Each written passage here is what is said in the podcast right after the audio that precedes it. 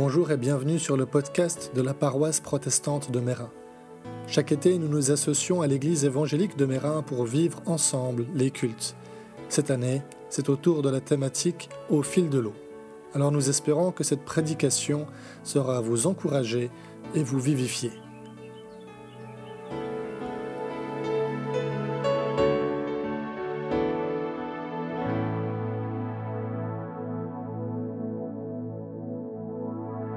Nous lisons dans le livre de l'Exode au chapitre 17.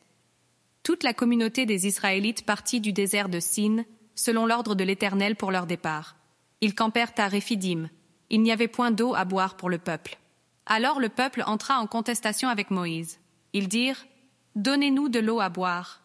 Moïse leur répondit Pourquoi entrez-vous en contestation avec moi? Pourquoi tentez-vous l'Éternel? Le peuple était là, pressé par la soif, et le peuple murmurait contre Moïse. Il disait Pourquoi nous as-tu fait monter hors d'Égypte pour nous faire mourir de soif, moi, mes fils et mes troupeaux? Moïse cria à l'Éternel en disant Que ferai-je pour ce peuple? Encore un peu, et ils me lapideront. L'Éternel dit à Moïse Passe devant le peuple et prends avec toi des anciens d'Israël. Prends aussi dans ta main ton bâton avec lequel tu as frappé le Nil, et tu t'avanceras. Me voici, je me tiens là devant toi sur le rocher en Horeb. Tu frapperas le rocher, il en sortira de l'eau, et le peuple boira. Moïse fit ainsi aux yeux des anciens d'Israël. Il appela ce lieu du nom de Massa et Meriba, parce que les Israélites avaient contesté, et parce qu'ils avaient tenté l'Éternel en disant L'Éternel est-il au milieu de nous, oui ou non?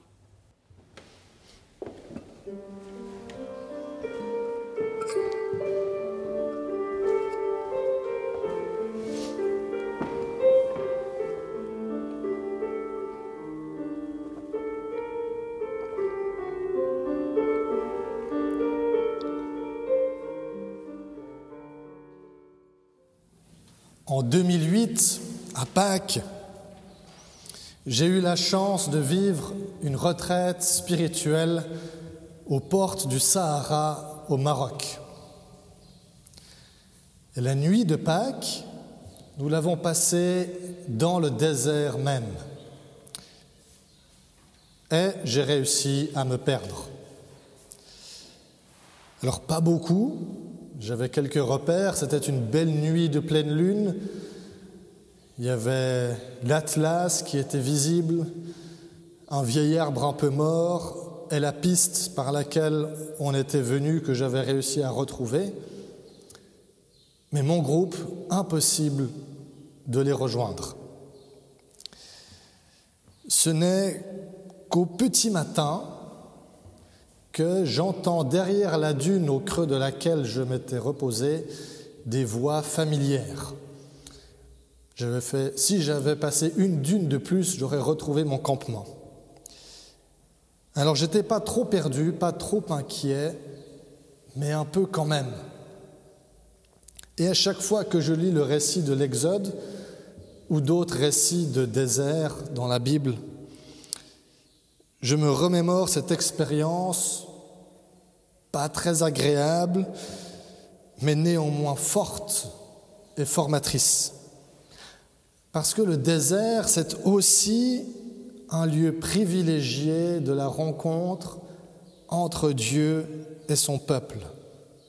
C'est le cas dans la Bible, et cela, ça l'a été pour moi aussi cette fameuse nuit de Pâques 2008 où j'ai appris à placer ma confiance en Dieu. Alors, tout le monde n'a pas la chance de visiter le désert et encore moins de s'y perdre. Mais cela ne nous empêche pas de traverser des déserts symboliques dans lesquels un manque vient à se faire sentir. Cela peut être le désert du chômage, où le manque d'argent, d'occupation ou d'objectifs nous pèse. Cela peut être le désert du célibat, où le manque de relations et d'intimité vient nous étouffer. Cela peut être encore le désert de l'exil, où le manque de familiarité et de sécurité nous écrase. Ou encore le désert du deuil où des relations brisées viennent nous faire chanceler. Nous avons pu encore connaître des déserts spirituels où le manque de prière et de relation à Dieu nous épuise. Et tant d'autres périodes de nos vies où nous sentons un besoin grandir et avec lui notre inquiétude.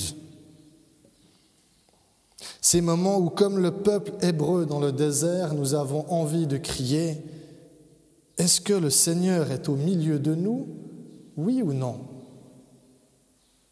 Nous avons été tellement habitués à voir nos besoins et nos désirs être satisfaits quasiment immédiatement que nous sommes très vite frustrés face au manque ou face au vide. C'est dans ces situations-là que nous pouvons être amenés à regretter une période passée, à être nostalgiques d'une époque qui nous semblait meilleure. Et c'est ce qui arrive aux Israélites. Ils sont dans le désert, ils ont soif et ils regrettent le temps en Égypte. Ils pensent avec leur ventre et se limitent à ce qu'ils pensent et perçoivent et comprennent de leur situation immédiate. Et ils oublient complètement qu'en Égypte, certes, ils avaient de l'eau, mais ils étaient esclaves et ils étaient maltraités. Ils oublient aussi que entre l'esclavage et ce moment-là, par deux fois déjà, Dieu a su pourvoir à leurs besoins. Ils ont oublié aussi que Dieu leur a fait une promesse, celle de leur donner un pays où coule le lait et le miel. Ils ont oublié tout cela et s'écrient, nous allons tous mourir. En méditant ce texte, j'ai repensé à quelque chose que nous avons vécu avec mon épouse il y a trois ans environ. On avait un petit appartement de 60 mètres carrés. Et avec la naissance de notre première fille, c'est vite devenu un peu petit. Par la grâce de Dieu, très rapidement, on a trouvé un appartement bien plus grand, qui dépassait toutes nos attentes et espérances. Mais après une ou deux semaines dans l'appartement, on a remarqué qu'il avait quelques petits défauts quand même. Et on s'est dit, est-ce que vraiment on a bien fait de quitter l'appartement précédent en oubliant tous les défauts de l'appartement précédent? C'était absurde de penser à ça. Mais ça illustre notre capacité en tant qu'être humain à être insatisfait de notre situation présente on arrive toujours à trouver quelque chose qui ne va pas. On est trop ci ou pas assez ça. On a trop ou pas assez de. On se dit si seulement j'avais cela, alors tout irait tellement mieux. En quête d'un coupable à leur malheur, les Israélites se tournent vers Moïse. Et Moïse, lui, se tourne vers Dieu. Il nous arrive aussi de tenir Dieu pour coupable de ce que nous percevons comme notre malheur. Et pourtant, Dieu pourvoit. Il pourvoit à nos besoins, comme il a pourvu aux besoins en eau du peuple hébreu dans le désert. Mais la manière de faire peut surprendre. Comment fait-il pour satisfaire le besoin du peuple en eau? Eh bien, il fait un procès. Il y a un chef d'accusation. On cherche à nous faire mourir, dit le peuple. On a un accusé, qui est Moïse, qui appelle à Dieu pour le défendre. Dieu fournit le tribunal et Moïse convoque alors les anciens dont la présence était requise dans de tels cas. Il prend avec lui le bâton de jugement, celui qui a été utilisé devant Pharaon pour juger les Égyptiens, et le banc de l'accusé, qui est le rocher. Mais ce n'est pas Moïse qui s'assied sur ce rocher, c'est Dieu lui-même. Dieu se fait accuser, mais il se fait aussi juge. Et il ordonne à Moïse d'exécuter la sentence en frappant le rocher avec le bâton du jugement. Pour mesurer l'importance de ce geste, il est utile de penser à ce qui va se passer un peu plus tard. C'est aussi à l'Oreb que Dieu va descendre sur la montagne et qu'il interdit à quiconque de la toucher au risque de perdre la vie. Mais ici, Dieu accepte de recevoir le coup à la place du peuple. Le texte le dit bien, le peuple se rebelle contre Dieu. Mais Dieu accuse le coup. Et de ce coup, il fait jaillir l'eau, il fait jaillir la vie. Il accepte de recevoir une condamnation symbolique à la place du peuple, et de cet acte, il fait jaillir l'eau nécessaire à la vie. Tous ces événements sont une préfiguration de ce que Dieu fera à la croix. Et Paul l'a bien vu. Il le met en lumière dans sa première lettre aux Corinthiens. Je veux que vous, vous vous rappeliez, frères et sœurs, ce qui est arrivé à nos ancêtres du temps de Moïse ils ont tous bu la même boisson spirituelle. Ils buvaient en effet au rocher spirituel qui les accompagnait, et ce rocher, c'était le Christ. Christ qui a dit de lui-même, si quelqu'un a soif, il peut venir à moi et boire. Celui qui croit en moi, des fleuves d'eau couleront de son cœur, et cette eau donne la vie.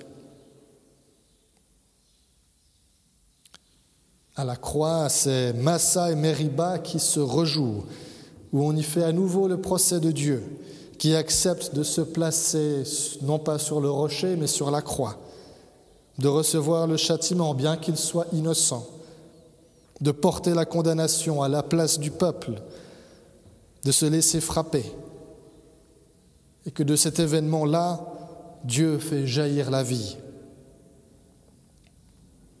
Alors, dans nos manques, est-ce que le Seigneur est au milieu de nous, oui ou non?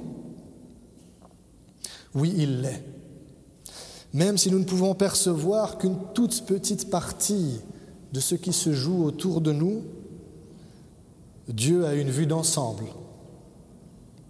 Dans ce récit de l'Exode, je suis frappé de voir à quel point Dieu est patient avec le peuple. Il ne se lasse pas de répéter encore et encore sa fidélité, de répondre encore et encore aux supplications de son peuple, jusqu'à ce qu'il l'ait compris. Nous sommes alors invités à découvrir que les déserts que nous pouvons traverser sont parfois des occasions de grandir spirituellement, des occasions pour nous recentrer nous repositionner sur le rocher qu'est le Christ, lui qui donne à boire l'eau vive, celle qui fait jaillir de nos cœurs des fleuves d'eau vive. Apprendre à nous reposer sur lui et à construire des fondations solides sur lui. Apprendre à faire confiance, même quand la soif nous tenaille, même quand nous traversons un désert qui semble ne pas avoir de fin. Dieu nous connaît. Il sait de quoi nous avons besoin et il pourvoit en temps et en heure. Pas forcément au moment que nous aimerions, pas forcément de la manière à laquelle nous aurions pensé. Il nous faut aussi apprendre alors à nous satisfaire de ce qu'il nous donne pour l'instant. Comme Paul l'exprime si bien dans l'épître aux Philippiens, j'ai appris à me contenter de ce que j'ai je sais vivre dans la pauvreté, je sais vivre dans la richesse. Toujours et partout, j'ai appris à être rassasié et à avoir faim, à vivre avec beaucoup et avec peu. Je suis capable de tout cela grâce au Christ qui me rend fort. Amen.